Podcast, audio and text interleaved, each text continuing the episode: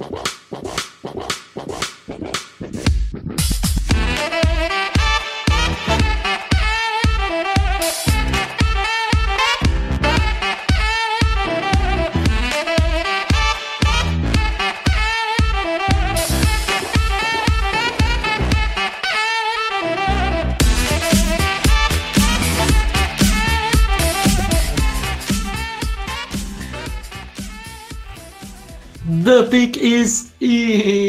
Meus amigos, nesse clima de Copa do Mundo, estamos aqui para falar de mais alguns seniors que, ó, esses são seniors, voltaram para o college, obviamente, para mais uma temporada, mas alguns seniors aí que estamos um pouco mais de olho.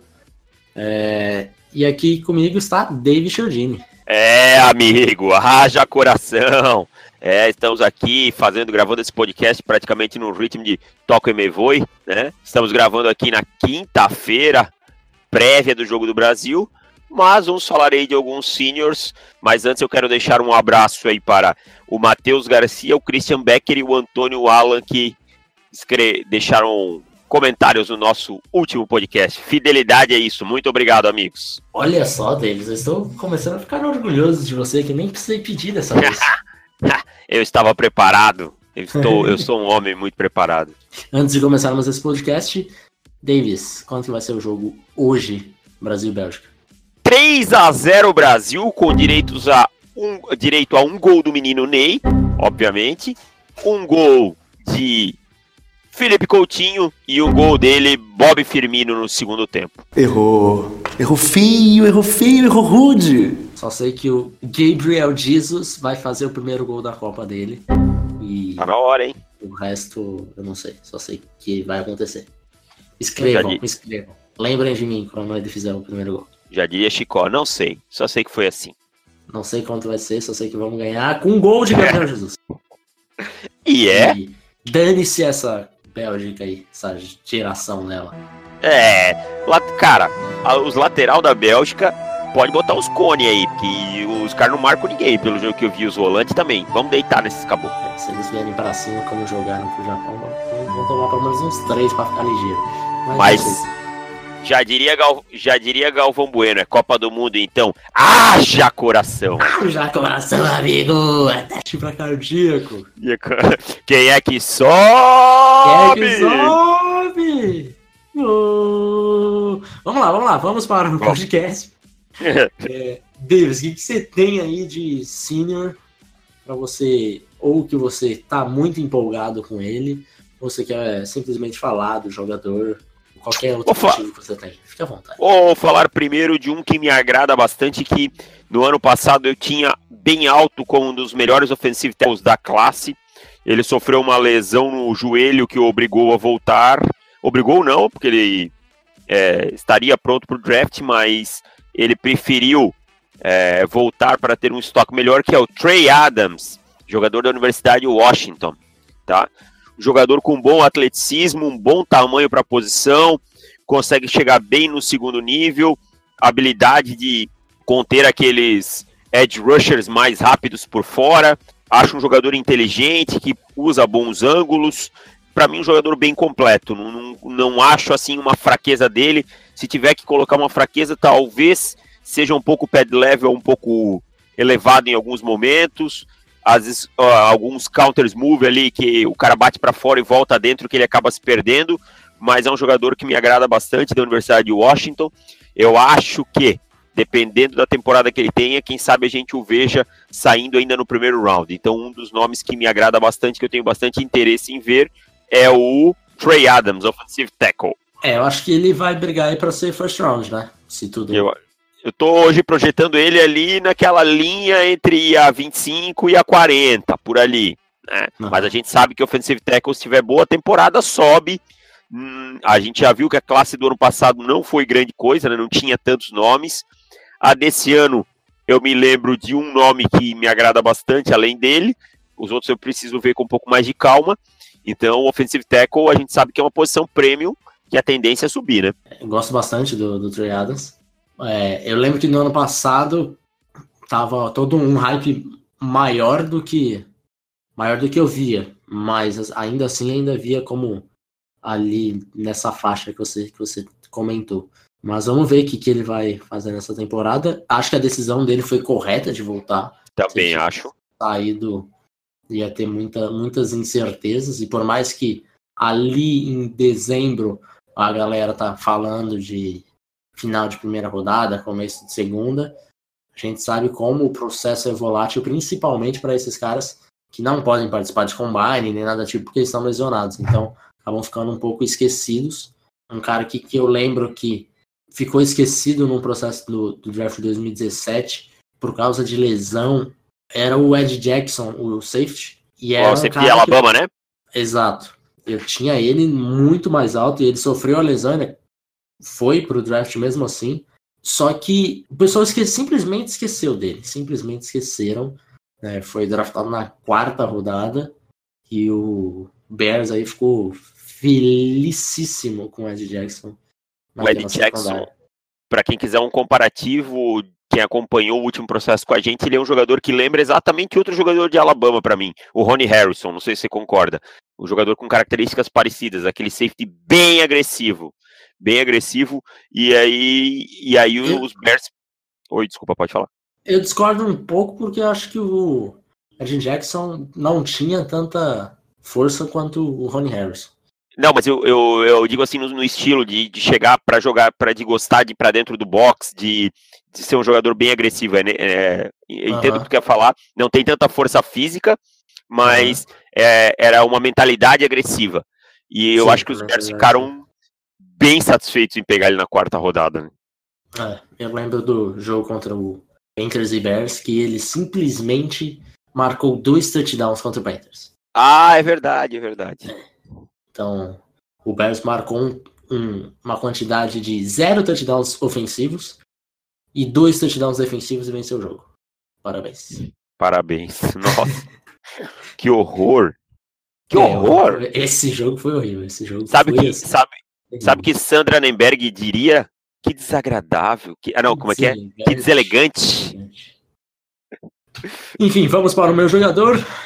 Meu jogador de USC, linebacker Cameron Smith, linebacker que tinha muita hype nele no ano passado, não sei se você lembra, Davis. Eu fiz, o, eu, lembra que eu cheguei a fazer um reporte dele? Você chegou a fazer, né? Acho que ficou Cheguei a fazer, lá. desativei, aham. Uhum. Tinha, a galera tava com muita, é, muito hype nele, colocando ele em primeira, começo segunda rodada. Eu acho que não é para tanto. É um cara que tem um bom atleticismo, consegue jogar bem em zone coverage, então ele identifica muito bem né, as, as coberturas e, e, os, e os mismatches é, que, que o ataque está querendo fazer. Então, nesse, nesse lado de é, cobertura por zona e até o atleticismo para acompanhar homem a homem, acho que ele manda muito bem. Pelo, muito bem, não muito bem, a galera já vai achar que é. é. Ele manda bem. Não é projeto para a primeira rodada. Talvez, se ele melhorar consideravelmente, ele possa ser, mas não, não demonstrou isso. Mas é um prospecto sólido. Acho que precisa melhorar um pouco contra o, o jogo corrido, é, principalmente em, em shed blocks, que acho que ele não consegue sair direito. Mas é aquilo, o cara tem o atleticismo, é, tem a, o, o pursuit que a, gente, que a gente fala, então é um cara que tem a capacidade de fazer é, sideline to sideline, não numa capacidade maravilhosa, mas é um cara que, que consegue fazer isso de, de forma sólida. Então, é, acho que ele tá, tá vindo para ser um cara no dia 2, assim, e se ele fizer uma temporada acima do que ele fez na temporada passada, eu acho que ele não tem muito a, a crescer, sendo sincero. Então acho que ele vai Talvez... estabilizar meio ali dia 2 mesmo. Talvez só dar uma refinada em alguns pontos que foram ruins, né? É, eu olhando aqui, ele tinha nota de final de dia 2, começo de dia 3, ali por onde tinha uma nota parecida com a do Jose Jewell de, de Iowa, que acabou saindo, uhum. acabou saindo para Denver. É um jogador que, concordo contigo, acho que estranho, ele tem boas características contra o jogo aéreo, né, principalmente em zona, e peca um pouco contra o jogo corrido. Quando um jogador físico como ele, a tendência normal é que seja o contrário. Mas uhum. eu concordo contigo, eu acho que foi uma, também uma decisão correta, e também a acho decisão que... correta, e o principal que eu acho que foi a decisão correta, é que eu acho que o coaching staff de USC não, é um, não era um coaching staff é, interessante para desenvolver. Não, eu vejo ele eu vejo ele brigando aí por terceiro ou quarto round, por aí, final é entre terceiro e quarto round. Mas é aquela coisa, joga numa universidade grande, joga num, num programa grande com muita visibilidade e em que se ele se destacar, o hype às vezes é lá para cima. Fora que ele é realmente um jogador bem físico e isso aí está sendo muito valorizado, né? A gente sabe que os scouts estão valorizando muito, em demasiado, na nossa opinião. Então pode crescer. Achei que foi uma boa escolha dele voltar. Acho que ele pode, pode lucrar com isso. Uhum. Me diz aí mais um jogador que está voltando para o pessoal ficar de olho. Cara, eu vou citar mais um jogador da, da universidade que eu citei no, no, da primeira jogada, um running back que eu gosto muito, que é o Miles Gaskin, tá? Que eu tinha praticamente certeza que ele ia, iria para o draft no ano passado, a gente já estava de olho nele, né? É, mas ele preferiu voltar. Eu acho que foi uma boa escolha, porque a classe de running backs do ano passado era muito, muito boa. E ele, e ele ia sofrer, talvez, perder a perder spots, perder, perder spots, perder, perder tudo. Por causa disso, perder dinheiro, talvez fosse cair lá pro dia 3. E eu vejo ele aí, um jogador que tem uma, uma agilidade lateral muito boa, um jogador que tem uma mudança de direção muito boa, um burst, né, que é aquela aceleração muito bom. É, apesar de não ter uma velocidade de elite, a aceleração dele é de elite. É um cara consistente protegendo a bola. É, baixa bem o pad, tem um bom balanço. É um jogador que me agrada bastante e que é, carregou bastante esse ataque de, de Washington nas costas em alguns momentos. Então, o Gaskin, para mim, fez uma boa escolha. Eu acho que ele tende ainda a evoluir alguns pontos, como na proteção ao passe, que é um, é um problema. Ele ainda não, não chega a ser uma arma no jogo aéreo. Eu acho que isso é uma coisa que ele precisa evoluir e que hoje está pesando bastante na NFL. Um running back que é, é um ponto de desequilíbrio. Então, mas eu acho que a gente pode estar tá vendo mais Gaskin aí no dia 2, tranquilamente. Aí tô falando aí talvez de segundo round. Uhum. É uma coisa interessante dele é que ele tem jogado já faz três temporadas em Washington e as três temporadas produzindo em altíssimo nível e com aquela disponibilidade, né, de jogar basicamente todos os jogos. É verdade. 2015 ele bateu 1.300 jardas, 2016 1.370, 2017 1.380. Então, quer dizer, é um cara que aparentemente ele tá ele tá sempre jogando, não, não tem lesões que tiram ele de campo, tá sempre produzindo. O que vai me incomodar para ele para essa temporada, eu como como general manager, é olhar a quantidade de carregadas que ele já teve na carreira. Na carreira. É o que eu, é o que eu é questionei é em Denver. É o que eu questionei quando o Denver draftou o Royce Freeman na terceira rodada. Tá? Uhum. A quantidade de carregadas na carreira, com o running back, ele é, nem sempre é bom para ele voltar para a saúde dele, voltar para mais um ano no college football, porque o running back na, no college football é muito exigido, é, coloca a bola muitas vezes na mão dele, ele vai já chegar desgastado na NFL. Isso eu concordo contigo, não tinha, não tinha me atinado desse ponto. Mas eu acho que, em termos de esporte para ele, vai ser valioso. Assim, não tenho dúvida. É, tomara que não aconteça nada com ele em questão de lesão, nem nada do tipo. Porque senão é, ele vai ter, vai ter se ferrado em todos os pontos, né? Mas ah, com certeza. Para que não, não aconteça nada. Você tem estoque dele hoje, imagina ele. Só falta acontecer a galera falar que eu ziquei o Gaskin. Você imagina ele hoje por onde? Ah, dia 2. Dia 2? Ainda, ainda, não vi ele num, numa capacidade de, de, eu ficar tranquilo selecionando ele no dia 1. Um, é, final de dia 1, um, acho que é muito ainda. Para eu selecionar o running back na, na primeira rodada, ser coisas especiais mesmo. É, então, vejo ele mais ou menos por aí dia 2. Acho que nessa classe É, ele certamente vem como um dos tops aí da para a temporada top 3 por aí. Legal. Vamos para o meu próximo, talvez um jogador que vocês são, mas precisamos relembrar. Acho que isso é o jogador que nós mais falamos nesse podcast, cara, que é Christian Wilkins. Caramba, que jogador! Tackle de Clemson. É um jogador que tem uma explosão fenomenal, né? Um primeiro passo absurdo. É, ele pode jogar de, de, de three tech e também pode, em alguns pacotes, jogar de five tech, o que Eu dá acho. uma dá um, um, um, tempero a mais pro, pro estoque dele, né? É, porque o, o pass rush dele é muito acima da média. É um prospecto que consegue já, já, já ser eficaz nesse quesito, assim, e sendo senior, que é, é extremamente raro a gente ver prospecto como o Wilkins voltando. É, muito por causa disso, eu apostei em Clemson sendo campeão, por causa da DL, então você vê jogadores do nível de Wilkins que eu teria selecionado na primeira rodada no ano passado. É, não gostei da decisão dele. Também não gostei. Mas é. é maravilhosa, óbvio. É, eu entendo a unidade toda, o que eles pensam, mas é, pensando como jogador, eu também não, não acho, não, achei uma boa. Nenhuma, né? Não, nenhuma. Não, não, não vai acrescer muito a ele. Exato.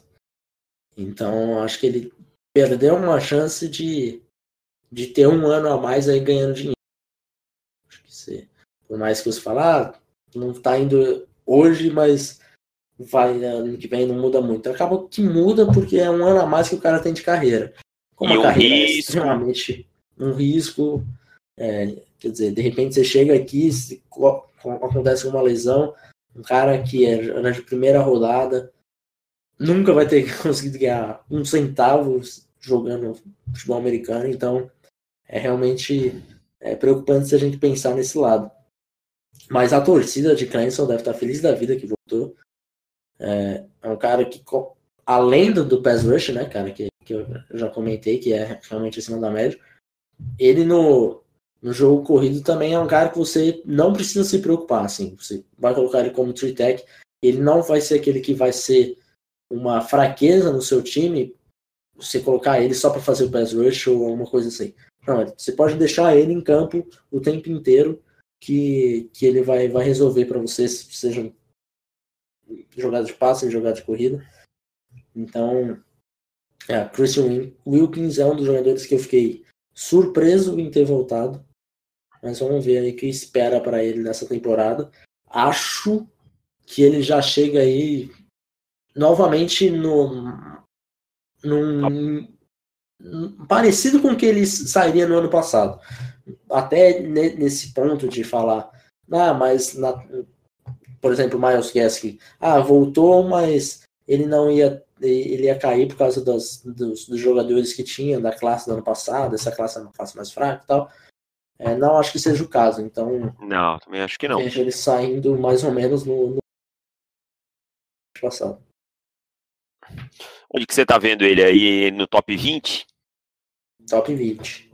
É, onde eu calculo ele também. Eu jogo ele ali no top 20. Mas é Clemson que você quer? É Clemson, amigo. Então tá bom. Então outro jogador para mim que voltou e que eu estou ansioso para ver é o seu amigo de DL, o Clelin Farrell, tá? Clelin Farrell para mim era um top 15 do ano passado.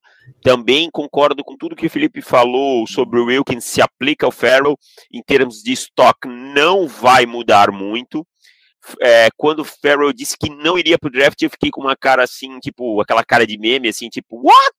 Né? Uhum. O que que está acontecendo? Porque era um jogador que eu tinha praticamente certeza que iria. É um jogador, é um pass rusher muito bom. Basicamente, tudo que o Felipe falou do, Clelin, do Christian Wilkins se aplica ao Clelin Farrell. Exceto que o Farrell joga mais no lado mais externo, nem tanto em 3-tech, basicamente em 5-tech, né? E, então, é, mas é, eu acho que ele tem um motor muito bom. Eu acho que ele tem um uso das mãos que melhorou bastante na temporada passada. apesar de eu achar que às vezes o pad level dele também está um pouquinho alto e que é uma coisa que ele pode trabalhar. Uma coisa é, é assim, a Clemson voltou a linha defensiva inteira, né? Que é o Wilkins, o Austin Bryant e o Farrell, e eles têm o Dexter Lawrence, que é um jogador promissor que está bem cotado nesse, nesse draft. Podemos ter entre as 40 primeiras escolhas, tranquilamente, quatro jogadores da linha de defesa de Clemson. É, tranquilamente. Acho que o último a sair aí, no caso do Tim Bryan. É... Mas estaria dentro do top 40 estaria, tranquilamente. Estaria, estaria, estaria. Então, então assim, muito. Clemson é o time que eu tô mais ansioso de... na temporada por causa dessa linha, cara. Quero eu também. Que, se eles conseguem é, fazer mais do que eles fizeram na temporada passada. Então, o Farrell vem cercado de expectativas. Eu espero um ano dele dominante, porque com toda essa qualidade na linha, ele vai enfrentar muitas é, marcações, né? Muitos bloqueios mano a mano. E aí vamos ver quão dominante ele vai conseguir ser. É, numa classe que a gente sabe que tem o Nick Bolsa como o jogador de, de pass rusher mais talentoso, Vamos ver até onde ele pode igualar, até onde ele pode chegar, até onde alguns scouts vão compará-lo com o Nick Bolsa, né? Vamos esperar uhum. um pouquinho para ver. Essa é a minha expectativa sobre o Ferro. Eu não gostei da volta dele para o senior year, mas, uh, mas, na verdade ele nem é senior, né? Ele é junior esse ano, que ele era, uhum. ele era sophomore ano passado, mas enfim, ele já já era expectativa que ele entrasse ano passado, voltou e vamos ver se ele consegue incrementar um pouquinho o estoque dele, subir para o top 10 Hoje eu vejo ele saindo ali no top 15, que é onde eu tinha ele, e acho que ele vai ter que ter um ano bem dominante para isso. Exato. Então vamos para o meu último jogador, que não sei se teremos polêmicas, mas certamente é, temos ouvintes aí que gostam desse jogador. Já vi gente comentando é, em favor a ele, que é o Will Greer, o quarterback de de West Virginia, que é um quarterback que está com um, um, hype, né, para essa, essa classe, um dos que a galera, da galera fala bastante de, de QB e coloca ele ali no mesmo patamar de Justin Herbert e Jake Brown e outras coisas, outros jogadores parecidos. É, mas assim, eu vejo ele com um bom braço, um braço forte, acho que ele se movimenta bem no pocket. É, só que eu vejo uma mecânica dele muito errática. É, acho que a, a, colocação que ele dá na bola, até um pouco por causa da mecânica dele, é, precisa ser melhorada bastante. Então, eu não vejo esse hype todo que alguns estão colocando nele em primeira rodada, não seja prospecto para isso ainda. É, acho que ele precisa crescer, evoluir bastante principalmente na, na, colocação da bola, que acho que mesmo as bolas que ele consegue acertar o recebedor dele, acho que ele poderia colocar numa posição melhor para facilitar o serviço do, do seu recebedor.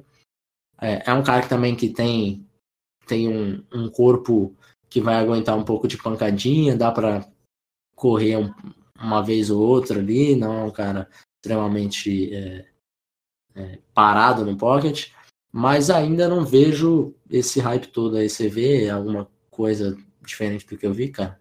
Cara, eu lembro dele na Flórida, ele é um quarterback bom para nível de college football, mas só, tá? Não vejo ele evoluindo, não vejo ele é, melhorando muito para chegar a nível de NFL. Eu entendo que as pessoas gostem da coragem dele, da mentalidade de gunslinger que ele tem de jogar em profundidade, mas aí não não vejo ele evoluindo para ser um talento de primeiro round, de segundo, nem de terceiro.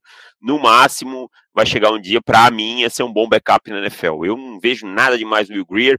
Acho divertido vê-lo jogar, entende? Acho uhum. muito divertido vê-lo jogar na, no college football, mas não é um jogador de nível de NFL para mim. É, ele gosta de uma terceira descida, você vê que ele realmente se importa com o time, então ele coloca o corpo dele à prova para conseguir um first down, mas realmente não é um talento assim que eu estou muito entusiasmado em ver né, uma temporada Ah, eu- inteira eu fazendo o scout dele. Scouting Porque- também não. Eu me animo em ver jogos porque é um time divertido de ver jogar. Não, Ah, mas, tipo, cara, não vejo talento nele pra isso tudo. uhum. Você imagina ele terceiro dia, começo dia 3? Ah, eu pra mim é dia 3, assim, quarto, quinto round. Tá. Não Claro. vejo mais que isso. Mas assim, a gente sabe que quarterback e o hype é grande, né? Aham. É, eu tinha eu tava pensando ele em num, num round 3, final do- da terceira rodada. Acho que gostei dele um pouquinho mais que você. Mas também nada muito mais, não. É, sei que tem uma galera aí que vê ele como primeira rodada. Eu ainda não enxerguei. Vamos ver se nessa temporada ele mostra alguma coisa diferente. Mas é aquilo como você falou, eu sinceramente não tenho muita esperança de ver um- uma evolução, alguma coisa assim no meu career. Não vejo muita coisa, não. Então encerre esse podcast com o seu último jogador. Não, já falei dos três. Já foi os três? Adams, Gaskin. E depois É falei do. Caraca, eu jurava que você tinha falado só de dois. Eu estou, Não. eu estou desatento porque eu só consigo pensar em uma coisa, Davis. Copa do Mundo! Globo e você tudo. É, No Hexa, amigo. Essa é, é amigo. Haja coração. E eu sei que você ouvinte também só pensa no Hexa. Meu Então- Deus, gente. Nós temos que ser campeão. Nós temos que ser campeão. Eu quero muito ganhar da França na semifinal, mas antes vamos para a Bélgica, porque É. Acabar com a geração Uma coisa. belga. Uma coisa de cada vez, exatamente. Então é isso, eu vou temperar a minha costela aqui e deixar a cerveja no congelador, que amanhã é dia de bater nos belgas. Certo? É isso aí. É isso aí. Um abraço, meu querido, um abraço, meus ouvintes. Até semana que vem, que voltamos. Tchau! Valeu. Tchau.